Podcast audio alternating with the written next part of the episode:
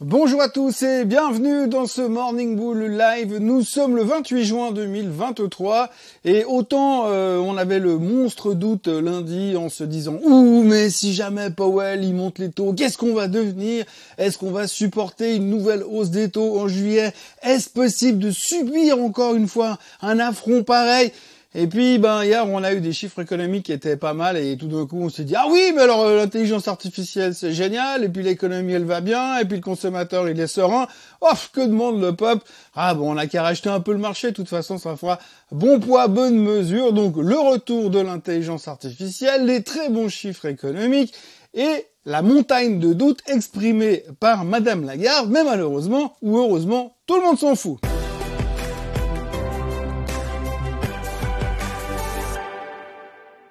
En tout cas, la première chose qui me vient à l'esprit ce matin quand on parle des marchés financiers, c'est qu'on a l'impression que les Américains sont dans un monde à part, un espèce d'univers parallèle où finalement eux ils font tout juste et ils ont cette capacité de rebondir plus vite, mieux, euh, de manière plus, euh, plus comment dire, avec du style que nous on sait pas faire en Europe. Bref, tout va bien, on a l'impression que l'inflation s'est oubliée, qu'il n'y aura jamais de problème de récession. On a tourné la veste en 24 heures, ça on sait très bien faire également.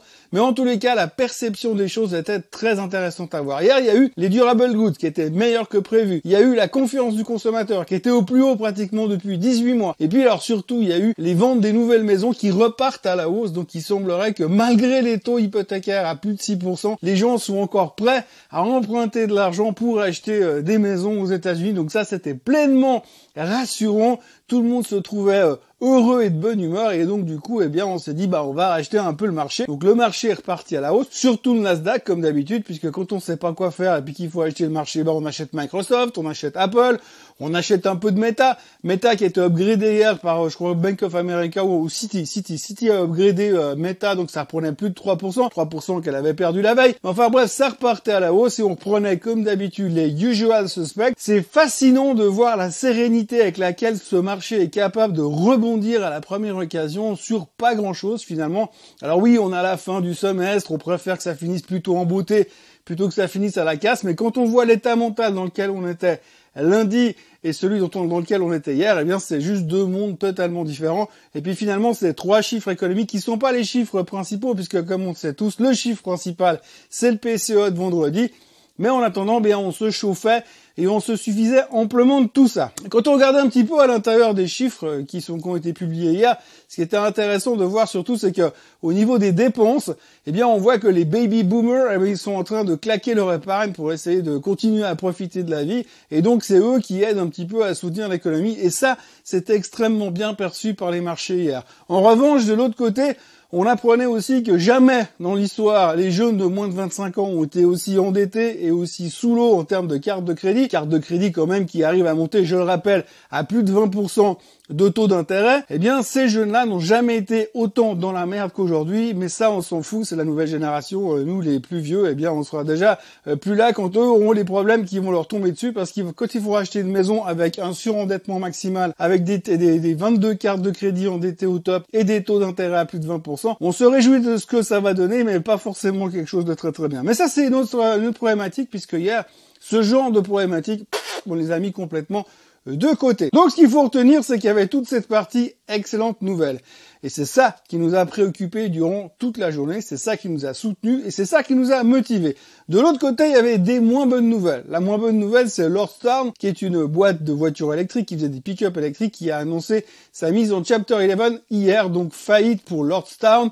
Alors Lordstown, forcément, c'est pas Tesla, ils vendaient pas des milliers de voitures par année, mais néanmoins, ils ont commencé en 2018 et là, ils se rendent compte que ça marche plus, donc on met la clé sous la porte. Leur partenaire financier, qui était Foxconn, enfin le partenaire de les a lâchés durant le, parcours, donc du coup, il les attaquent également en justice, mais en fait, ce qu'il faut retenir, c'est que pour l'instant, la boîte, elle vaut zéro faillite terminée. Et ça a bien motivé finalement tout le secteur des voitures électriques, puisque toutes celles qui n'ont pas fait faillite hier étaient en hausse parce qu'on disait oui, bah il y a moins de concurrence, et puis en même temps, euh, eh bien euh, ceux qui ont du cash dans les caisses, eh bien c'est plutôt positif. D'ailleurs, on voyait que les gens se rabattaient sur des boîtes qui ont encore du cash, euh, contrairement à celles qui sont déjà au bord du gouffre. Alors on se concentrait sur des Lucides, on se concentrait sur des Tesla, Tesla qui en plus de ça continue à signer des contrats pour mettre ses superchargeurs à destination de toutes les voitures électriques aux États-Unis. Il devient donc le leader de la charge électrique. Donc Tesla reprenait pratiquement 4%, même après avoir été downgradé par Goldman Sachs la veille. Donc cette mauvaise nouvelle de faillite aurait pu gâcher la fête, mais que nenni, pas de souci. Il y a quand même eu encore d'autres mauvaises nouvelles, puisque Walgreen a publié des chiffres pourris et ils ont coupé leur guidance pour le reste de l'année. Alors c'est surtout au niveau des produits Covid que c'était décevant, parce qu'apparemment les gens n'achètent plus de tests pour savoir s'ils sont Covid ou pas. Et donc du coup, grosse déception chez Walgreen.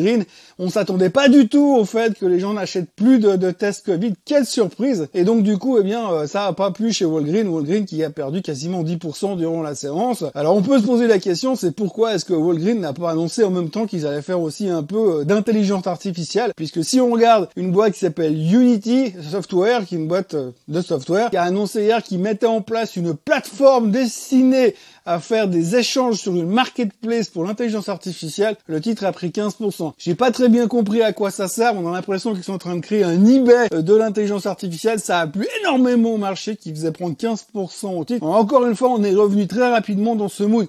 S'il y a de l'intelligence artificielle, c'est forcément que c'est bien. Et puis si on doit faire abstraction des sociétés qui faisaient parler d'elles hier, eh bien parlons maintenant de la BCE. Il y a donc une espèce de conférence à Sintra au Portugal et hier Madame Lagarde a pris la parole pour parler de l'inflation. Alors elle a fait des commentaires qui étaient méga, méga, méga, mais méga au quiche. Alors clairement elle est pas prête de baisser les taux, bien au contraire.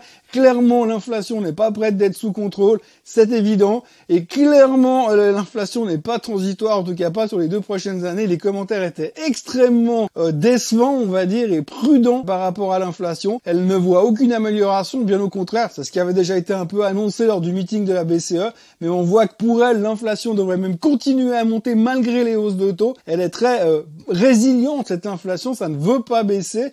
Et sans compter que techniquement, l'Europe est quand même en récession. Donc il y aurait de quoi s'inquiéter un tout petit peu. Son discours était méga négatif, méga au quiche. Je pense qu'un discours pareil qui aurait été fait en septembre ou octobre 2022, on se serait fait démonter dans le marché. Même pas hier, parce que hier finalement bah, les indices européens terminent en hausse parce que je sais pas l'intelligence artificielle, la confiance euh, du consommateur américain qui est au top, j'en sais rien, mais en tous les cas, les commentaires très négatifs, très prudents de Madame Lagarde n'ont pas suffi à inquiéter le marché. Donc en résumé, euh, très bonne journée sur l'Europe, très bonne journée sur les États-Unis.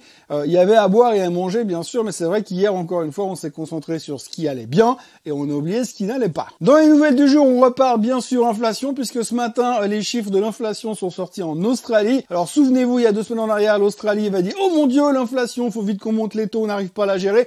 Eh bien aujourd'hui elle est sortie nettement plus faible qu'attendu, donc du coup on est en dire ouh mais peut-être que en Australie ils vont faire une pause au niveau de la hausse des taux aussi. Donc on est reparti dans le même scénario. On n'est pas très au clair sur les chiffres et les prévisions qu'on voudrait en faire. En tout cas, visiblement, les banques centrales ne le sont pas. Donc, bonne nouvelle au niveau de l'inflation en Australie on espère une pause de ce côté-là. Et puis alors, un qui ne fait pas de pause, eh bien c'est monsieur Hermotti, puisque on s'autorise à penser dans les milieux autorisés, parce que c'était indiqué sur Bloomberg hier, que l'UBS devrait virer 35 000 personnes. Alors 35 000 personnes sur les 45 000 employés du Crédit Suisse, ça fait quand même pas mal de monde. Hein. On avait cru comprendre au début qu'ils allaient, essayer d'être assez prudents, puis finalement ils sont passés de assez prudents à tout le monde à la flotte, et puis on verra bien ceux qui survivent. Et donc ils ont annoncé Enfin, ils n'ont pas encore annoncé officiellement parce qu'apparemment, il se pourrait qu'ils aient déjà viré le porte-parole. Donc du coup, ils peuvent pas communiquer. Mais en tous les cas, euh, il semblerait que 35 000 personnes vont être mises à pied à l'UBS. La vague de licenciement commencera en juillet, puis en septembre, puis en octobre. Comme vous voyez, il y a pas mal d'informations pour un truc qui n'a pas encore été déclaré officiellement. Encore probablement une source proche du dossier qui préfère rester anonyme, mais qui a déjà balancé le communiqué de presse. En tous les cas, mauvaise nouvelle pour l'emploi. Grosso modo, la plupart de ces licenciements devraient quand même se faire plutôt à l'étranger plutôt qu'en Suisse. Mais en tout cas, c'est pas une bonne nouvelle. Mais on espère euh, potentiellement que la FINMA pourra engager un ou deux qui seront licenciés et puis peut-être que le Conseil fédéral redistribuera ses rentes pour aider à soutenir les personnes qui ont perdu leur emploi. Qui sait, on peut rêver. Et puis autrement, euh, la nouvelle de la nuit également, c'est Nvidia et AMD. Alors c'est pas eux, mais simplement le gouvernement américain a interdit l'exportation des semi-conducteurs liés à l'intelligence artificielle en direction de la Chine. Donc en gros, ça veut dire Nvidia et AMD, vous n'avez plus le droit d'exporter en Chine vos semi-conducteurs liés à l'intelligence artificielle. On continue de soigner les relations avec la Chine. Ça n'a pas forcément plu au marché puisque hier soir, Nvidia et AMD perdaient 3% after close. Bon alors vous me direz, vu le run qu'ils ont fait depuis quelques mois, ça ne devrait pas changer grand chose à la fin, mais néanmoins c'est quand même une pas une super nouvelle pour les semi-conducteurs liés à l'intelligence artificielle. D'habitude, l'intelligence artificielle, c'est chaque fois une bonne nouvelle mais quand on les empêche de vendre, c'est un peu embêtant quand même. Et puis aujourd'hui, eh bien, on continue avec le meeting des banquiers centraux à Sintra. Madame Lagarde va reparler pour dire qu'on va tous mourir que ça va être très très compliqué au niveau de l'inflation, mais ça on s'en fout, c'est déjà intégré. Et puis il y aura également Monsieur Powell qui parlera. On va de nouveau se faire un flip en disant ah mais peut-être qu'il va dire autre chose que par rapport à ce qu'il dit depuis deux semaines. A priori pas, il devrait continuer à dire que pour l'instant il attend de voir les chiffres ces prochains temps et prendra une décision dans un mois. Et puis après potentiellement peut-être qu'il montera les taux. Mais en tous les cas, rassurez-vous, il ne baissera pas les taux en 2023. On espère qu'il va changer son fusil d'épaule, mais c'est peu probable quand même. Néanmoins, ce sera un gros point de la journée. Il y aura également les chiffres des hypothèques aux États-Unis. Allez savoir peut-être encore une bonne nouvelle. Hein, qui sait, les gens continuent d'emprunter à des taux super élevés. Ce serait génial pour le marché. Et puis pour le reste, eh bien, euh, ce matin, les futurs sont légèrement plus faibles, mais ça a l'air d'aller plutôt pas mal. Pour le moment, on est vachement solide et on a l'impression que c'est pas parce qu'on arrive à la fin du mois que les gens vont euh, tout dégager. On va s'accrocher à la paroi et pourvu que ça dure. Voilà, en ce qui me concerne, il me reste à vous souhaiter une excellente journée. N'oubliez pas de vous abonner à la chaîne Suisse Côte en français. N'oubliez pas de liker cette vidéo et puis surtout de revenir demain pour un nouveau euh, Morning Bull Live. Très bonne journée à tous. Bye bye.